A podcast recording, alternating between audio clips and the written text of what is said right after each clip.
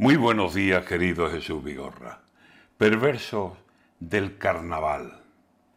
En Cádiz, el carnaval, grito que va por la sangre, cargado de libertad, no se hace chico ante nadie.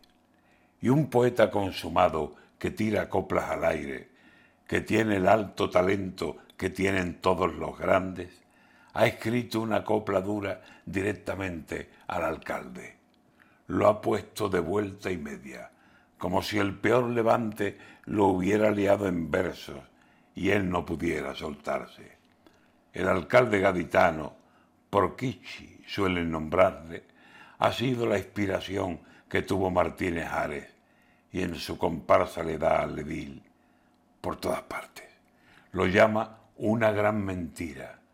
De sobra el poeta sabe que una cosa prometió y otra cosa es lo que hace. Y por eso leña al mono. Cuidado, que no se escape. Dice, me importa un carajo que te enfades.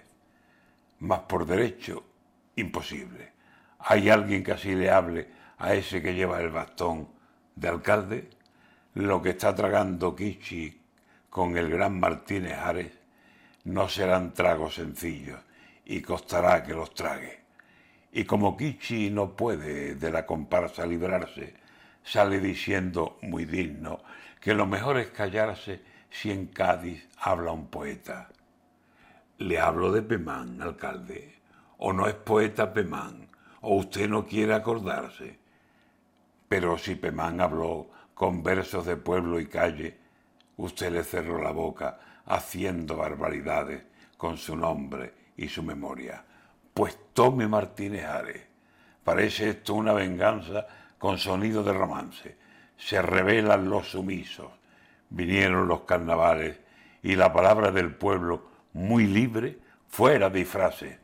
Hoy le canta a las cuarenta a un desengaño de alcalde.